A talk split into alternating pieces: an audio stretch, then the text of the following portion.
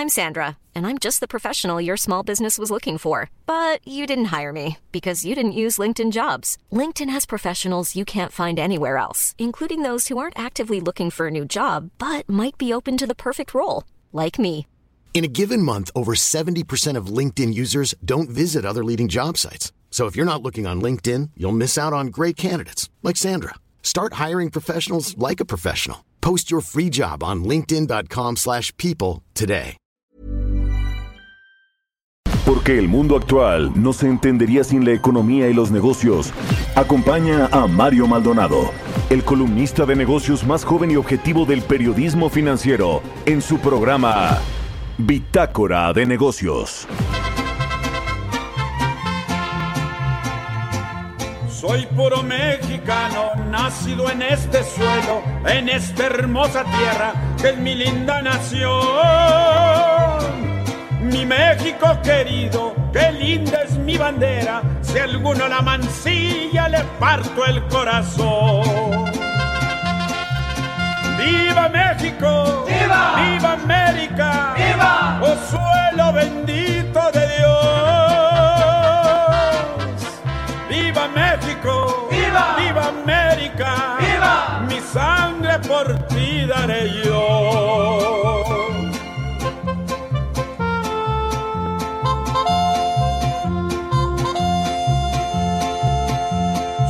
Puro mexicano y nunca me he rajado. Si quieren informarse, la historia les dirá que México es valiente, que nunca se ha rajado. Viva la democracia, también la libertad.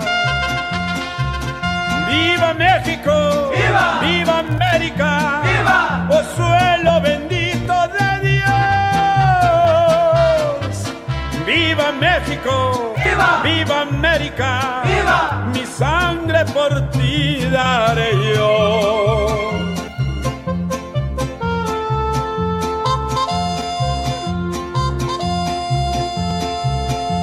Soy puro mexicano, por eso estoy dispuesto, si México lo quiere, que tenga que pelear. El resumen. Presidente del Instituto Mexicano de Ejecutivos de Finanzas, Ángel García Lascurain, destacó que lo positivo del paquete es que es consistente con la prudencia fiscal y que incluye modificaciones para la eficiencia recaudatoria. El IMEF le dio la bienvenida al nuevo régimen de simplificación de confianza que se propone en la miscelánea fiscal 2022, porque están convencidos de que facilitará la vida a los pequeños contribuyentes. De acuerdo a datos del Consejo Nacional de Evaluación de la Política de Desarrollo, en los primeros tres años de la administración del presidente Andrés Manuel López Obrador, la canasta alimentaria se encareció 19.3% en promedio entre la rural y la urbana. En las urbes, la canasta alimentaria o línea de la pobreza extrema por ingreso aumentó 18.42%, mientras que en las zonas rurales ha sido de 20.14%. Cifras del Banco de México revelaron que durante junio Petróleos Mexicanos obtuvo ingresos por 63.746.2 millones de pesos. El mayor ingreso lo explica un aumento en la demanda global que ha provocado precios altos en el petróleo, los que se han incrementado con fuerza en este año. Citibanamex entregará 13.7 millones de pesos a 14 proyectos de 9 estados del país para impulsar su recuperación económica ante el impacto ocasionado por la pandemia de COVID-19. Estos recursos beneficiarán a más de 6.000 personas, 42% de las cuales son mujeres, ubicadas en zonas rurales de Chiapas, Guerrero, Hidalgo, Morelos, Oaxaca, Puebla, Querétaro, Veracruz y la Ciudad de México. Según información del sistema Compranet de la Secretaría de Hacienda y del tercer informe de gobierno, el gobierno federal gastó 61% más en comprar electrodomésticos para apoyar a los damnificados de inundaciones de Tabasco y Chiapas que la inversión en infraestructura nacional para prevenir inundaciones. En la compra de electrodomésticos para apoyar a las personas por las inundaciones de octubre y noviembre de 2020, el gobierno ejerció 1.267 millones de pesos en adjudicaciones directas. La consultora regional señaló que los municipios del país no han logrado avances en la disponibilidad y calidad de su información financiera y fiscal, por lo que se mantienen con calificación reprobatoria en transparencia, reflejado en el resultado del índice de transparencia y disponibilidad de la información fiscal de los municipios 2021, que fue de 58.02 puntos en promedio nacional.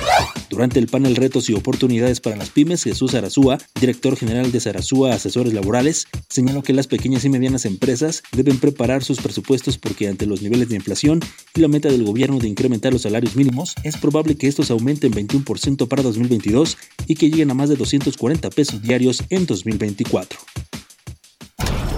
Bitácora de negocios en El Heraldo Radio.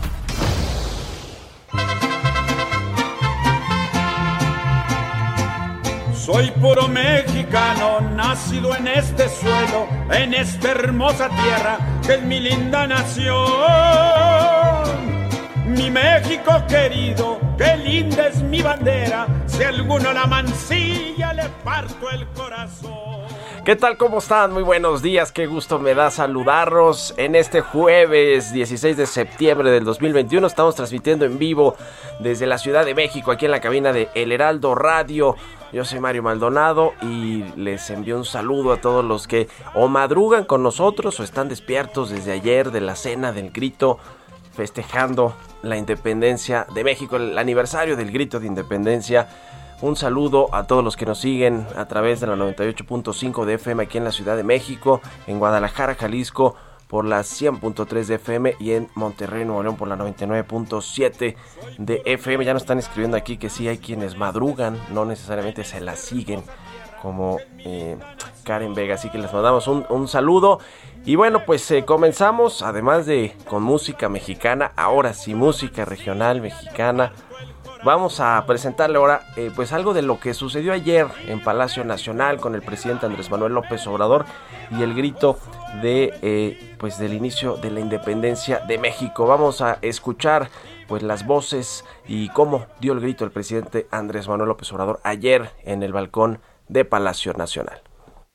Mexicanos, viva la independencia. ¡Viva! ¡Viva Miguel Hidalgo y Costilla! ¡Viva! ¡Viva José María Morelos y Pavón! ¡Viva! ¡Viva Josefa Ortiz de Domínguez! ¡Viva! ¡Viva Ignacio Allende! ¡Viva! ¡Viva Leona Vicario! ¡Viva! ¡Viva Vicente Guerrero! ¡Viva! ¡Vivan los héroes anónimos! ¡Viva! ¡Viva la libertad! ¡Viva! ¡Viva la justicia! ¡Viva! ¡Viva la igualdad! ¡Viva! ¡Viva la democracia! ¡Viva! ¡Viva la honestidad! ¡Viva! ¡Viva nuestra soberanía! ¡Viva! ¡Viva la fraternidad universal! ¡Viva! ¡Viva el amor al prójimo! ¡Viva! ¡Vivan las culturas del México prehispánico! ¡Viva! ¡Viva México! ¡Viva! ¡Viva México! ¡Viva México! El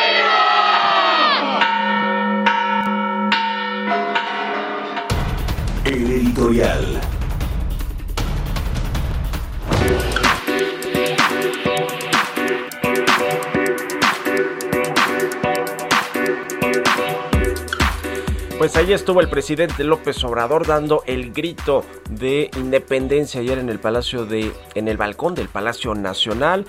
Eh, pues se agregó, como ya lo había hecho en años anteriores, eh, otros vivas que no necesariamente pues tienen que ver con los héroes de la independencia. Viva la honestidad, viva el amor al prójimo, viva las, vivan las culturas prehispánicas, son pues algunas de las frases que, el presidente López Obrador ha añadido a este grito del eh, 15 de septiembre. Eh, pues yo no sé cómo vieron ustedes al presidente López Obrador ayer con este semblante pues eh, duro eh, en, su, en su rostro.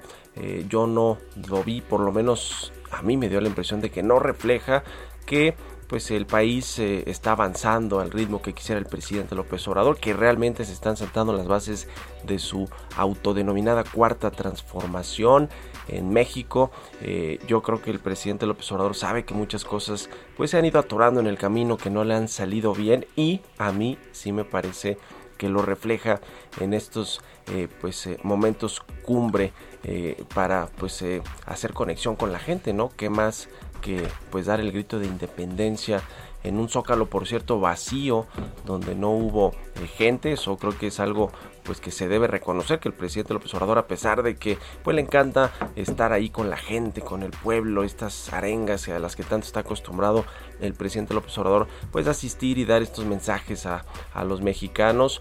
En este caso pues se reconoció que la crisis del COVID-19 sigue fuerte siguen los contagios siguen los fallecimientos y bueno pues se evitó que, hubiera esta concentración de gente en el centro histórico, en el primer cuadro de la capital del país. Estuvo ahí acompañado de su esposa Beatriz Gutiérrez Müller, de parte de los integrantes de su gabinete, quienes pues después del grito eh, presenciaron esta eh, pues, eh, pues esta fiesta con distintos artistas, sobre todo Lila Downs, ¿no? Creo fue la que comenzó ahí con todo el espectáculo y por supuesto todo este asunto de la maqueta que está ahí de México Tenochtitlán, que, que, bueno, pues eh, eh, lo, pasaron en cadena nacional, lo que uno pudo haber ido, puede ir, eh, ir, a, ir a ver allá al Zócalo Capitalino. En fin, pues ahí está el grito. Yo creo que un tanto desangelado, el presidente López Obrador, pues lo vi con este semblante muy duro, como reconociendo que pues quizá no es momento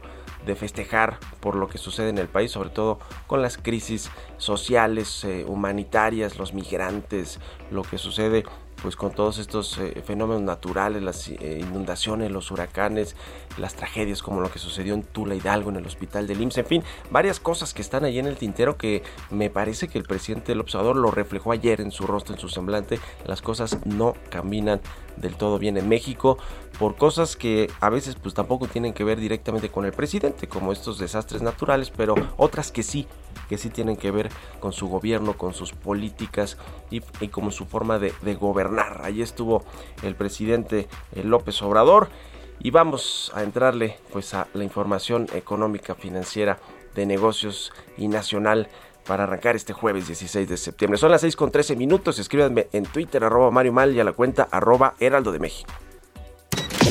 Economía y mercados. Roberto Aguilar ya está aquí en la cabina del Heraldo Radio. ¿Cómo estás, mi Robert? ¿Cuántos tequilas? ¿Cómo amaneciste? ¿Qué tal, Mario? Muy buenos días. No, algo moderado para estar aquí, este, lúcido, justo, eh, completamente en vivo y para todos nuestros amigos. Muy buenos días, Mario, y también al auditorio. Pues fíjate que las bolsas de los mercados emergentes caían y esto los estaba situando ya en su peor semana en un mes debido al temor de los inversionistas a un efecto contagio por el posible colapso de la promotora inmobiliaria china Evergreen, que ayer platicamos aquí sobre este tema. Fíjate que las acciones de esta promotora de China perdían 6.4%, acercándose a las pérdidas en lo que va de la semana al 30%, después de que la propia empresa solicitara la suspensión de la negociación de sus bonos corporativos tras otra rebaja de la calificación. Pues esta compañía tiene eh, pasivos, Mario, por más de 300 mil millones de dólares y está luchando por conseguir fondos para pagar a sus numerosos prestamistas y proveedores. De hecho, ayer anunciamos también la contratación de asesores financieros, pero el temor crece en esta, en esta parte que se pueda contagiar, como te decía. Y bueno, las exportaciones de Japón, también noticias de Asia, ampliaron sus incrementos en agosto, impulsadas por los pedidos de fabricación de equipo de fabricación de semiconductores, aunque el ritmo de crecimiento se debilitó ya que la pandemia afectó las cadenas de suministro clave de Asia y frenó la producción de las fábricas. Las exportaciones aumentaron un 26.2% interanual en agosto, lo que supone el sexto mes consecutivo de crecimiento superior al 10%, ya que la fuerte demanda de equipos de fabricación de semiconductores compensó el freno de los envíos de automóviles a Estados Unidos y también a la Unión Europea. Y bueno, la actualización, Mario, más de 226 millones de personas han sido eh, infectadas por el nuevo coronavirus a nivel mundial y los decesos pues ya superan 4.8 eh, millones en todo el mundo. En contraste, las dosis aplicadas alcanzaron ya en 5.800 millones, aunque el promedio diario de vacunación sigue bajando. El último dato es 31.7 millones, nivel similar al reportado a finales de julio y alejado del máximo de 42.5 millones de dosis al día que se alcanzó apenas en junio. Y hablando también del tema de la vacunación, pues fíjate que China, eh, las autoridades de China han, eh, informaron que se completó la vacunación de más del 70% de sus 1.400 millones de habitantes contra el coronavirus ya con dosis completas. De, eh, de hecho, un total de 1.010 millones de personas en China 1.010 millones de personas en China han sido vacunadas con una dosis completa hasta el 15 de septiembre. Esto lo dijo justamente en una rueda de prensa el portavoz de la Comisión Nacional de Salud de China. Cinco de las siete vacunas contra el COVID que se utilizan en China son producto de dos dosis, incluyendo la más utilizada que es Sinovac, eh, y, y es que esta es de la empresa estatal Sinopharm. Así es que bueno, pues interesante. Imagínate, eh, para vacunar a mil diez millones de personas en China. Vaya, la logística que han de haber utilizado. Y bueno, pues el dólar pues estaba, eh, se mantenía relativamente estable ante sus principales pares, mientras los operadores esperan la reunión de la política monetaria de la Reserva Federal en la próxima semana, pues para conocer o saber si hay indicaciones sobre la rapidez con la que el Banco Central de Estados Unidos va a comenzar a reducir sus estímulos.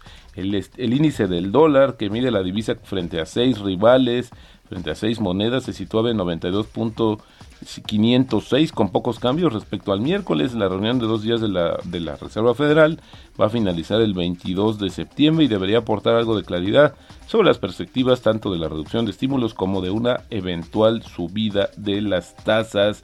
Y bueno, fíjate que ayer buen día para los mercados de Estados Unidos que cerraron a la alza ya que la subida de los precios del crudo impulsó las acciones del sector de energía y una serie de datos en Estados Unidos sugirieron que la inflación pues habría tocado techo y que la recuperación económica sigue siendo sólida. Una serie de datos económicos mostraron indicios de que la inflación está disminuyendo y de que se está recuperando la normalidad económica, pero las limitaciones de suministro, complicadas por los huracanes recientes, dificultaron la producción de las fábricas. Y mira, interesante Mario lo que sucedió el día de ayer. Eh, las acciones de On Holding, respaldadas por Roger Federer, este tenista tan importante en el mundo, pues saltaron más de 47% en su debut en la Bolsa de Nueva York, que fue justamente el día de ayer, valorando al fabricante de calzado deportivo en unos 11.350 millones de dólares. La salida a bolsa ocurre en un momento en que el equipo deportivo, especialmente en el calzado, pues ha literalmente volado de las estanterías de la mayoría de las, de las cadenas minoristas, ya que el cierre de gimnasios pues provocó que, a que muchos pues se dedicaran a correr para mantenerse en forma. Esta empresa vendió 31.1 millones de acciones en su oferta pública inicial con un precio de 42 dólares, que era muy por encima ya del rango de precios establecido, que estaba entre 20 y 22 dólares, recaudó 746 millones de dólares, sin embargo sus acciones, como te decía, abrieron a 35.40 dólares. WON fue fundada en 2010 por diversos eh, entusiastas y corredores y ahí fue donde se sumó justamente Roger Federer, eh, Federer en 2019, eh, compró una participación que no ha sido revelada, pero bueno, el 20 veces ganador del Grand Slam se asoció con la empresa a principios de este año para desarrollar justamente unas unos tenis que van a ser justamente de su marca, se van a llamar Roger Pro, a ver si jugamos igual que él cuando nos los compremos. Y bueno, otro dato interesante es que la empresa china Jelly Holding está en conversaciones avanzadas con bancos para sacar a bolsa su unidad Volvo Cars en las próximas semanas. Esto de acuerdo con varias fuentes que consultó Reuters, en lo que se espera sea una de las ofertas públicas iniciales más grandes en Europa para este año. Pues es que Volvo Cars apunta a una valoración de alrededor de 20 mil millones de dólares en la salida a bolsa planeada en Estocolmo, según las fuentes, una de las cuales dijo que el lanzamiento estaba previsto para finales de septiembre. Jelly, que compró a Volvo a Ford Motor hace más de una década, es la mayor, fue la mayor adquisición por parte de una empresa china, de un fabricante de automóviles extranjeros. Trató de sacar a la, a la bolsa esta firma sueca en 2018, pero no pudo, porque bueno, pues nos agarró la crisis, pero luego retiró el trato citando tensiones comerciales y un descenso de las acciones automotrices. El que no descansa es el tipo de cambio, Mario, pues tenemos ahorita en este momento está cotizando en 19.86, una ligera ganancia respecto al cierre del día de ayer y la frase del día de hoy, además del Viva México, los ganadores no tienen perdón, los ganadores no tienen miedo de perder, los perdedores sí. El éxito es un proceso y el fracaso es parte de él. La gente que evita el fracaso, sin darse cuenta, también evita el éxito. Esto lo dijo en su momento Robert Kiyosaki. Muchas gracias, Robert. Al contrario, Mario, muy buenos días. Tocayo Robert, por cierto. Eh, sigan a Roberto Aguilar en Twitter, Roberto AH y al ratito en la televisión en el canal 10 en las noticias de la mañana, 6 con 21. Políticas públicas y macroeconómicas. Vamos a platicar con Gerardo Flores como todos los jueves. ¿Cómo estás mi querido Gerardo? Muy buenos días. Muy bien Mario, muy buenos días. Un saludo para todos. En vivo, ¿cómo te fue en el grito? Bien, muy bien, todo, todo en orden. Qué bueno. Oye, pues queremos platicar contigo sobre este tema de los 7 mil millones de dólares que compró el gobierno mexicano al Banco de México. Tiene que ver con estos recursos del Fondo Monetario Internacional. ¿Cómo ves esta eh, jugada del gobierno federal? Pues mira, finalmente queda eh, aclarado eh, que esto de lo que hablaba el presidente, casi como de disponer de esos recursos que habían llegado, y pues casi de pues de alguna forma, yo diría, violentar la autonomía del Banco de México, pues eso quedó resuelto. Eh, lo que vemos es que lo que ocurrió es lo que decía el Banco de México que tenía que ocurrir, que si el gobierno quería disponer de esos recursos, pues lo que tenía que hacer era comprarle dólares al Banco de México, ¿no? Y eso es lo que ocurrió. El, el, el Banco de México anunció el martes que las reservas internacionales disminuyeron en un poquito más de 7 mil millones de dólares y gran parte de esa disminución se explica porque el gobierno eh, federal le compró al Banco de México 7 mil millones de dólares, ¿no? Que son cerca de 140 mil millones de pesos. Que el banco, que, que ya el gobierno eh, con esos dólares en la bolsa, pues, seguramente lo que se especula es que los utilizará pues para eh, el pago de algunos pasivos, ¿no? pero, o sea, lo importante aquí me, que yo quería destacar es el hecho de que a pesar de que el presidente estuvo anunciando de manera reiterada que esos recursos tenían que pasar al gobierno de México, pues no no ocurrió así. Yo creo que eso es lo que nos debe dar más tranquilidad, que ocurrió lo que debió ocurrir y que está previsto en nuestro marco legal, que esos recursos que asignó el Banco, el Fondo Monetario Internacional, llegarían al saldo de las reservas del Banco de México y si el gobierno las quería usar o los quería usar, pues tenía que hacer esta esta transacción de comprarle dólares al Banco de México, ¿no? Que fue lo que ocurrió. Y muy previsiblemente se los van a inyectar a petróleos mexicanos, ¿no? Estos 7 mil millones de dólares, que, que creo que es algo positivo. Finalmente, pues se tiene una, una eh, eh, digamos, un tipo de cambio más favorable. A Pemex le, costaría mucho salir a refinanciarse en los mercados porque no tiene grado de inversión y por otras cositas, ¿no? En fin, este es un tema de directo de Rogelio Ramírez de la O. Sí, sin duda. Este, digo, eh, aquí lo que habría que ver y, habrá que verlo con más calma es si ese es el mejor uso de esos 7 mil millones de dólares, ¿no? Pues sí, habrá que, que, ver si, si es el mejor uso y si se piden eventualmente más, ¿no? Porque llegaron eh, más de 12 mil millones de dólares y solamente están pidiendo 7 mil y cachito para... ¿Qué es para lo que le alcanzó? Yo creo que es para lo que le alcanzó al gobierno con lo que tenía en caja, ¿no? También. Pues sí. Yo creo que es todo un tema esto de, de, los derechos especiales de giro, pero también está la polémica. En otros países también lo están utilizando para pagar deuda eh, eh, luego de pues este tema del COVID-19. Muchos países se endeudaron. En el caso de México sí fue así también, aunque no de forma importante, eh, pero pero sí sí es pues una ayuda del FMI que obviamente pues no es gratis pero que muchos países están aprovechando para pagar deuda. Va a ser el caso, o es el caso ya de México. En fin, muchas gracias, estimado Gerardo Flores, como siempre, por tu colaboración. No, al contrario, Mario, un saludo para todos nuevamente. Un abrazo, que estés muy bien, feliz 16 de septiembre. Vamos a... Continuamos en un momento con la información más relevante del mundo financiero en Bitácora de Negocios con Mario Maldonado. Regresamos. Estamos de vuelta en Bitácora de Negocios con Mario Maldonado. Que digan que estoy dormido y que me traigan aquí. México lindo y querido, si muero lejos de ti.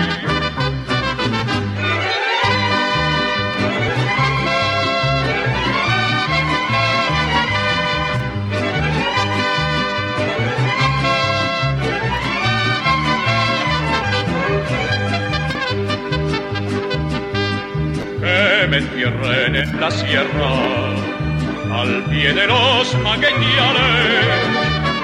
que me cunda esta tierra, que es cuna de hombres voz de la guitarra. Ya estamos de regreso aquí en Bitácora de Negocios y Regresamos escuchando música mexicana. Esta canción se llama México lindo y querido, pues muy muy tradicional y seguramente escuchada ayer y hoy en eh, todas las casas, eh, etcétera. Es una canción tradicional mexicana del género ranchero y mariachi. Fue escrita por el moreliano Chucho Monge, Monge y hecha famosa por Jorge Negrete.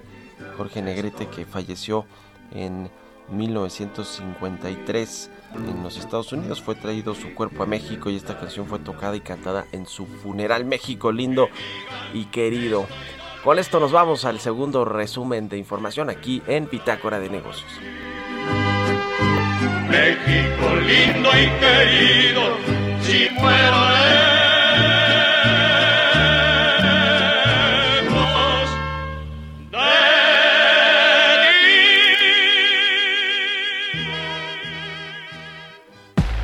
de El resumen.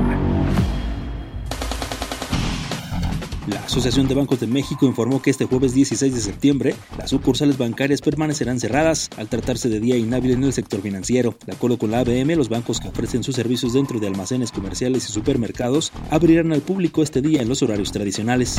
La International Chamber of Commerce México denunció que hay saturación para atender el incremento de solicitudes de amparo ante el Poder Judicial de la Federación que se ha registrado en los últimos cuatro meses. En ese periodo se recibieron 6.000 demandas en materia de competencia y telecomunicaciones, un aumento de 700 10% respecto al primer semestre de 2019 y hasta la fecha no se han atendido 5.000 de ellas, refirió el organismo empresarial. De acuerdo con el INEGI, durante julio de este año se movilizaron a través del Sistema Público de Transporte Urbano de la Ciudad de México, Guadalajara, Monterrey y Pachuca 135.3 millones de personas, cifra 7.9% superior a 125.3 millones registrados en el mes inmediato anterior, con lo que suma tres meses consecutivos al alza. Actualmente el fisco deja de percibir hasta 480 millones de pesos por la operación de empresas de seguridad privada clandestinas que no están debidamente registradas para evitar el pago de prestaciones e impuestos, de acuerdo con datos del Consejo Nacional de Seguridad Privada. En un comunicado, Grupo Bimbo informó que renovó su línea de crédito revolvente comprometida por un monto de 1.750 millones de dólares con vencimiento hasta 2026, con lo que debuta en el financiamiento sustentable. Agregó que la transacción tiene un enfoque de sustentabilidad principalmente en las áreas de energía y agua. Al cierre del primer semestre, la cerveza se ubica en el primer lugar en las exportaciones agroalimentarias con 3.166 millones de dólares. Esto es 27% más respecto al mismo periodo de 2020. De acuerdo con datos del Banco de México, el valor de las exportaciones totales de México llegó a 40.888 millones de dólares, 15.2% más que en el mismo mes del año pasado. Bitácora de negocios en El Heraldo Radio.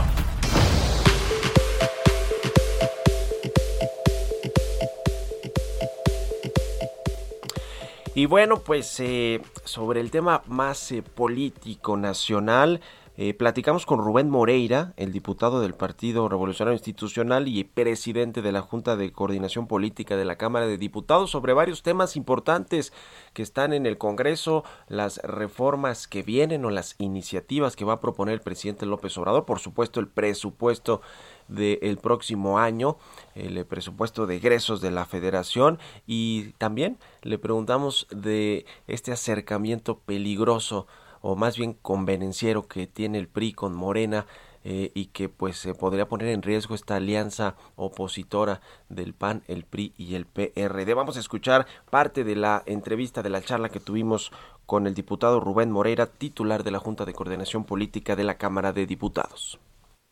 Diputado, ¿cómo está? Muy buenos días. Muy buenos días, Mario. Muchas gracias por esta llamada. Pues vaya, agenda legislativa empezó cargadita esta eh, nueva legislatura, empezando por el tema de la ley de juicio político. Usted ya eh, se pronunció, diputado, el respecto de este tema. ¿Va a quedar lista ya en los, en los próximos días este asunto? Bueno, empezó con la, la, ley de revocación, con la ley de juicio político y luego una ley, eh, unas reformas a la ley de la Armada. Empezó fuerte, como usted dice. En el caso de la ley de juicio político fue y vino al, al, al Senado. Se votó, en el caso del PRI, en contra en, en Cámara de Diputados y se hicieron algunas modificaciones en el Senado que hacen que regrese a la Cámara de origen para ser de nueva cuenta pues valorada. Ya esperaremos ahí la minuta, esperaremos que vaya a comisiones y entonces se suba al Pleno. A propósito de este tema del presupuesto 2022, diputado, ¿qué cambios, eh, dos o tres cambios importantes que van a proponer los diputados del PRI? ¿Cuáles son? Mire, ¿qué nos preocupa? que si bien en el papel aparece como que hay más dinero estados y municipios, esto es producto de que se dice que va a haber más recaudación, pero desaparecieron muchísimos fondos que ayudaban la vida municipal, le digo uno, el Fortasec, que es el fondo con el que se pagaban cuestiones de seguridad en los municipios. Eso terminó. O, también eh, terminaron con los fondos metropolitanos que tanto ayudaban a la Ciudad de México y a todas las áreas metropolitanas del país. Tampoco está eh, el Fondo de Pueblos Mágicos. Más de 130 pueblos mágicos se quedaron sin recursos. Entonces, esos eh, temas como esos, pues vamos a nosotros a, a ver que se incluyan. Está el tema de la salud. Si bien es cierto que vienen más recursos, están destinados a infraestructura pero no a más médicos, no a regularizar la situación de los médicos, no este eh, no a otras cosas. Entonces, pues necesitamos que esos temas se aclaren, ¿no? De las eh, reformas estructurales que plantea el presidente López Obrador, tres importantes, una de la Guardia Nacional, la reforma al sector eléctrico y la reforma electoral. De lo que se ha dicho que se va a proponer, ¿ustedes están eh, a favor o en contra de estas tres reformas? A ver, es que no hay reformas. O sea, no, no se ha presentado ninguna iniciativa de, Ningún, de ningún tipo. Se ha estado bordando, en, digamos que, en la opinión pública que puede ser. Pero bueno, a ver, nosotros en el PRI, junto con PAN y PRD, no permitiríamos que se destruyera un órgano electoral autónomo. Creemos que la elección la tiene que organizar un órgano electoral autónomo. Pero también creemos que tiene que bajar su costo que hay actividades que se realizan ahí que no no no no que no sean importantes sino que las realizan otros otras instancias. O por ejemplo en el caso del PRI nos preocupa que los estados dejaron de intervenir en los procesos electorales pero sí tienen que mantener los OPLES entonces o las mantiene el centro las OPLES o desaparecen las juntas locales o le regresamos a las entidades federativas porque somos una federación esas facultades somos una federación. Entonces, eh, esos son temas que ahí están. En el caso de, la reforma eléctrica, pues creemos en la participación de, de la iniciativa privada, pero también en el PRI estamos conscientes de que tiene que haber una rectoría del Estado sobre la energía eléctrica, más cuando pues hemos visto lo que pasa en otras latitudes, ¿no? Y además al PRI le tocó el proceso de nacionalización. Pero sí creemos que tiene que haber una participación de las de la industria privada y estaríamos en contra de un totalitarismo, vaya, eso, eso también queda claro. En el caso de la Guardia Nacional, ¿qué nos preocupa? Pues nos preocupa que no hay seguridad en el país, eso es lo que nos preocupa. Y, y, y que creo que la discusión es mucho más amplia que la Guardia Nacional. Por eso nos preocupa que hayan quitado los fondos a los municipios. Eh, en los pocos lugares del país donde se recuperó la paz o mejoró el tema de la seguridad, es por policías municipales fuertes y policías estatales. Sí, ya. Mientras eso no se construya, no lo habrá. Ya, dos últimas preguntas, diputado. El presidente López Obrador ya le envió un mensaje eh, la, hace unos días diciendo que tiene relación con el empresario Alonso Ancira, que le prestaba los aviones. ¿Qué, qué ve detrás de esto? ¿Intentan debilitar al PRI en la Cámara de Diputados? ¿Cuál es el mensaje que usted eh, recibe del presidente? Pues mire, yo no, él lo dijo y ah, en este país todo el mundo puede decir ahora lo que lo que desee, yo lo respeto. Alonso Ancira eh, es un, un empresario fundamental en la región centro de Coahuila. Le quiero decir, entre otras cosas, que la principal industria eh, de, de, esa parte de Coahuila era, era o es propiedad, ya ni sé, este, de él. Por otro lado, que en mis cuentas, desde hace muchos años, cada viaje que yo hago, aparece y pues son viajes esencialmente de promoción económica. Por lo demás, yo no considero que haya mensaje de nada, cada quien tiene que hacer lo que le corresponda. Y vamos a trabajar en la Cámara para que a México le vaya bien, que yo creo que eso es lo importante, que a México le vaya bien. Ya. Por último, eh, diputado, hay un acercamiento eh, peligroso entre el PRI y Morena, peligroso para la alianza opositora, lo digo por la invitación de Quirino Ordaz al gabinete del presidente López Obrador, por lo que ha pasado en el Congreso. ¿Lo ve así usted también, diputado? No, mire, también a, Acción Nacional, uno de sus gobernadores, que es gobernador de Acción Nacional y del PRD, lo invitaron. Sí. En el caso del PRI, nuestro estatuto es muy claro. Cualquier persona, cualquier dirigente de partido, y Quirino Ordaz es dirigente, es cuadro dirigente en el partido, este puede ser invitado, pero tiene que pedirle permiso al Consejo Político Nacional. ¿Por qué? Porque si uno es dirigente del partido y trabaja para un gobierno distinto a su partido, pues está en riesgo o está en duda pues la autonomía del partido. Entonces, eso dicen nuestros estatutos. Uno si es priista, pues se compromete con los estatutos y por lo tanto, pues tendré que acatarlos, Quirino.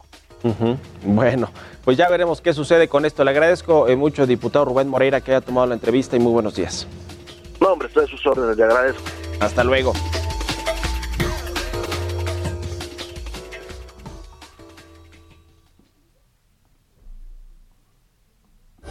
¿Aún no te inscribes al reto Actinver? ¿Qué esperas? Aprovecha la oportunidad de aprender y comenzar a practicar en un simulador que recrea los movimientos de la bolsa. Inscríbete antes del 3 de octubre y compite para ganar hasta 500 mil pesos. Retoactinver.com. El verdadero reto es tuyo.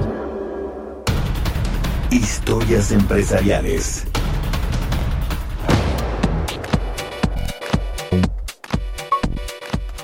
¿Qué está pasando en el, negocio de las plataformas de comercio electrónico? Bueno, pues hay eh, una que se llama Black Zip, que es una empresa de servicios de comercio electrónico, y presentó un estudio interesante que se llama Universo Digital Commerce Latam, que se centra en las tecnologías y plataformas de mayor uso. Vamos a escuchar esta pieza que preparó nuestra compañera Giovanna Torres.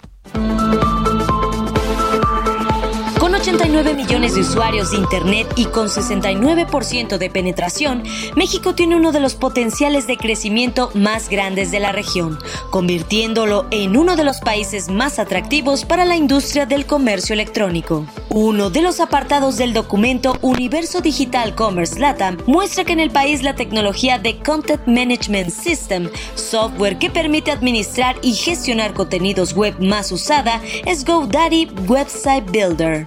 Pierre Cuevas, director Norlatam de Black Zip, destaca que la tecnología de punta para generación de demanda, plataformas de marketing, los CMS, los CRM más utilizados, marketplaces líderes, pasarelas de pago, sistemas antifraude más robustos, son algunos de los temas que contiene este ambicioso estudio. De acuerdo con la Asociación Mexicana de Ventas Online, el comercio electrónico es parte fundamental de la transformación digital de los negocios en el país confirmada durante 2020, cuando las ventas online ascendieron a 316 mil millones de pesos, un 81% más de lo registrado en 2019. Adicionalmente, el estudio muestra que la tecnología de botón de checkout más usada en sitios web de México es el PayPal Bottom, seguido por Stripe y en tercer lugar Amazon Payments. La experiencia de los clientes es vital para los e-commerce, por eso buscan apoyo en softwares robustos de Customer Relationship Management y en México, el estudio señala que el de mayor popularidad es Soho con un 29%, seguido cerca por Salesforce usado por el 22% de los comercios electrónicos del país. Las ventas electrónicas, no solo en el mercado mexicano, sino en toda América Latina, están marcando una vía para la sostenibilidad de muchos sectores económicos. De allí la importancia de conocer la tendencia de esta industria a través de este pertinente estudio. Para Bitácora de Negocios, Giovanna Torres.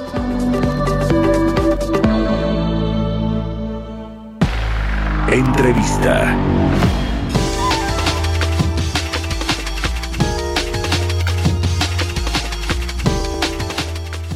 Bueno, pues hoy eh, se va a llevar a cabo este desfile militar como se hace todos los 16 de septiembre. Eh, pues va a haber un desfile militar por Paseo de la Reforma que llegará al Zócalo Capitalino. También habrá un despliegue de aeronaves de la Secretaría de Defensa y de la Marina pero hay pues también además del discurso que dará el presidente López Obrador y que pues es tradicional también que lo den los jefes de Estado, bueno, los presidentes aquí en México, se dice que también va a hablar el secretario de la Defensa Nacional, el general Luis Crescencio Sandoval y el invitado de honor del presidente Andrés Manuel López Obrador, el presidente de Cuba, Miguel Díaz Canel, quien se dice también va a dar un mensaje, un discurso eh, junto al presidente López Obrador. ¿Qué significa esta pues extraña invitación a el desfile militar del 16 de septiembre del eh, presidente eh, cubano que le hizo el presidente López Obrador al presidente de Cuba Miguel Díaz Canel. Vamos a analizar este tema con eh, la maestra Stephanie Enaro, ella es pues asociada del Consejo Mexicano de Asuntos Internacionales, experta en estos temas de pues del mundo, estos temas internacionales. ¿Cómo estás, Stephanie? Muy buenos días, muchas gracias por tomar la entrevista. Hola, ¿qué tal Mario? Muy buenos días. Un saludo para ti y para todo tu auditorio. ¿Qué te parece esta invitación así de entrada que hizo el presidente López Obrador al presidente cubano Miguel Díaz Canel? Mira, Mario, yo creo que de entrada lo primero que te puedo decir es que me parece de pésimo gusto mezclar temas de política internacional con nuestra fiesta nacional. Creo que cada asunto tiene que tener su orden, su lugar esta es una fiesta patria en donde todos debemos de celebrar que somos mexicanos, en donde todos debemos de permanecer unidos. Y justamente esta visita tan controversial divide, porque más allá de que se trate de la presencia de un mandatario que va en contra de nuestros valores democráticos, creo que tenemos que tomar en cuenta que la misma reacción se hubiera tenido si se hubiera invitado a cualquier otro mandatario a participar de manera activa. Y ya hubiera sido el mismo Joe Biden o el mismo rey de España creo que la respuesta hubiera sido igual porque esta es una fiesta nacional en donde ahora sí, la mejor política exterior debe ser la interior. Y esa es una frase que además ha utilizado el presidente López Obrador para, pues, eh, eh, no, no meterse, dice él, en asuntos eh, que no le incumben a México. pues precisamente con otros países, precisamente con lo que ha sucedido en Cuba, ¿no? esta pues represión que vimos hace unos meses de eh, eh, los eh, cubanos y algunos opositores, en fin, de la sociedad cubana, ¿no? Que de pronto pues se manifiesta, alza la voz, sale a las calles y pues el presidente del observador allí sí no se refirió, por supuesto que no condenó ni mucho menos esta represión que se vio en los videos que se subieron a las redes sociales y con los corresponsales eh, de los medios que eh, eh, pues trabajan allá en Cuba. En fin, en eso sí el presidente ahí sí no se mete, pero se dice que incluso el presidente cubano Miguel Díaz Canel va a dar un mensaje, una pues, pues sí, un, una especie de discurso en México. esto pues es todavía más grave o no sé cómo cómo calificarlo, Stephanie, de, de lo que pueda pues decir eh, el presidente cubano. Es totalmente incongruente con la doctrina estrada, con lo que hemos, eh, con lo que estamos celebrando, porque estamos celebrando nuestra libertad. Y el hecho de que alguien que no celebre la, la libertad de su propio pueblo, que dé un mensaje, es totalmente incongruente, es de muy mal gusto, indigna y sobre todo en el marco de lo que está sucediendo se supone que el presidente de Cuba vino aquí en el marco de la CELAC, que es la Comunidad de Estados Latinoamericanos y Caribeños, porque ahí se va a plantear eh, reemplazar la OEA por una especie de Unión Americana al estilo de la Unión Europea. Pero esto va eh, a todas luces, Mario, cargado de un tema ideológico. A mí me parece un sueño bolivariano trasnochado, porque francamente las cadenas productivas de América Latina y el Caribe no son complementarias y eso fue lo que permitió que la Unión Europea se formara. Más allá de un tinte ideológico, no le veo otra forma. Creo que es eh, bastante provocador lo que está sucediendo el día de hoy y que debemos de tener en cuenta este mensaje. Eh, las protestas del 11 de julio en Cuba todavía nos apagan, hay opositores que están en la cárcel, sí. eh, les apagan la luz, les quitan el Internet para que no se puedan organizar y es terrible que tengamos a alguien de esta calidad como invitado de honor en un festejo patrio. Parece que el presidente se olvidó que este día debía ser de todos los mexicanos e hizo el día suyo. Pues sí, incluso ya hay legisladores, como el caso de Lili Telles, que pues han mostrado el rechazo eh, de, de, pues del Congreso, ¿no? De algunos integrantes del Congreso Federal, del Congreso Mexicano, esta invitación al aniversario del grito de independencia del presidente López Obrador y al desfile eh, militar. Eh, hay rechazo también por parte de algunos grupos de la sociedad, ¿no? Que tampoco lo ven eh, pues bien que se invite al presidente cubano, sobre todo con estos antecedentes, ¿no? Que, que han sucedido en Cuba y que pues no hablan no hablan bien de un régimen que sigue prevaleciendo allá en Cuba pues herencia de, de, los Castro, ¿no? De, de Fidel Castro. Eh, este asunto de la OEA, eh, ¿qué mensaje, digamos, más allá de la crítica que puede eh, ser querer combinar en los asuntos de política exterior con los de con los festejos de, de, patrios en México, qué mensaje manda el presidente López Obrador al mundo, a nuestro principal socio comercial, Estados Unidos, con, con, la invitación del presidente cubano a México y con pues el mensaje que va a enviar al ratito Miguel Díaz Canel a la población mexicana o al mundo, no lo sé. ¿Qué mensaje está mandando México, Stephanie? Mira, Cuba ha sido muy simbólico en cuestión de la política exterior mexicana. Siempre ha sido de alguna manera como nuestra manera de mostrar esa rebeldía de que no nos alineamos totalmente con Estados Unidos. Pero hoy me parece que la forma es diferente y la mensaje, el mensaje que le está mandando México al mundo, pues es que de alguna manera esta transformación nacional se quiere convertir en una transformación regional y que de alguna manera nuestro presidente está intentando ocupar el lugar de liderazgo que dejó vacío Hugo Chávez. Con estos gobiernos eh, de izquierda, pues es evidente esta realineación y creo que no va más allá de lo retórico, creo que Estados Unidos tiene muy medido lo que está pasando porque francamente no tenemos mucho campo de acción cuando el 80% de nuestras exportaciones van hacia ese país y lo que está sucediendo en este momento intentando eh, sustituirlo ya es como estar en un chat con todos los países del continente y de repente abrir otro y dejar afuera a Estados Unidos y Canadá. Y nos preguntan aquí en las redes sociales y me parece pues eh, muy importante también analizar esto que sucedió con la cónsul de México en Estambul, con Isabel Arvide, quien pues además de dar el grito en, en este país, eh, dijo al final que viva López Obrador, en fin, todo el mundo le cambia ahí como quiere, pero pues eh, ella sí se aventó a decir que viva el presidente López Obrador, que es parte también casi casi como de los héroes nacionales que tenemos. ¿Qué opinas de eso? Porque tiene que ver, bueno, estamos hablando de una representante diplomática del gobierno mexicano que, que ya ha tenido algunos otros escándalos o polémicas. ¿Qué te pareció este tema, Estefania? No, me pareció vergonzoso. Creo que ante nada el servicio exterior mexicano tiene que ser impersonal, imparcial y centrado en las instituciones. El hecho de que se empiece acomodar en torno al culto de una persona, además de un hecho narcisista, me parece lamentable, Mari.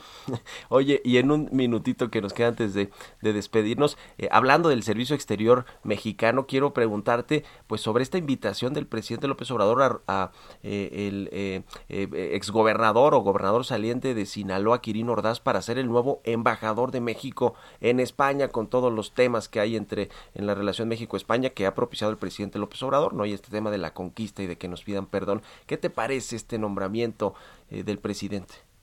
Es claramente una provocación a la oposición.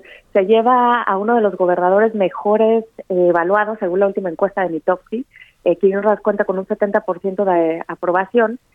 Y, y se lo lleva en un momento complicado porque estamos eh, intentando ratificar nuestro tratado comercial con la Unión Europea y si España no da su beneplácito, se nos puede eh, complicar. Y aparte de que es como un premio porque ese estado, Sinaloa, era del PRI y lo ganó Morena. Es una provocación. Yo creo que el presidente se está divirtiendo mucho en términos de política exterior, pero podremos plagar los platos rotos muy pronto. Pues ahí está. Te agradezco mucho, como siempre, Stephanie Enaro, asociada de Comex Internacionalista, experta en todos estos temas geopolíticos. Muchas gracias por la entrevista y muy buenos días.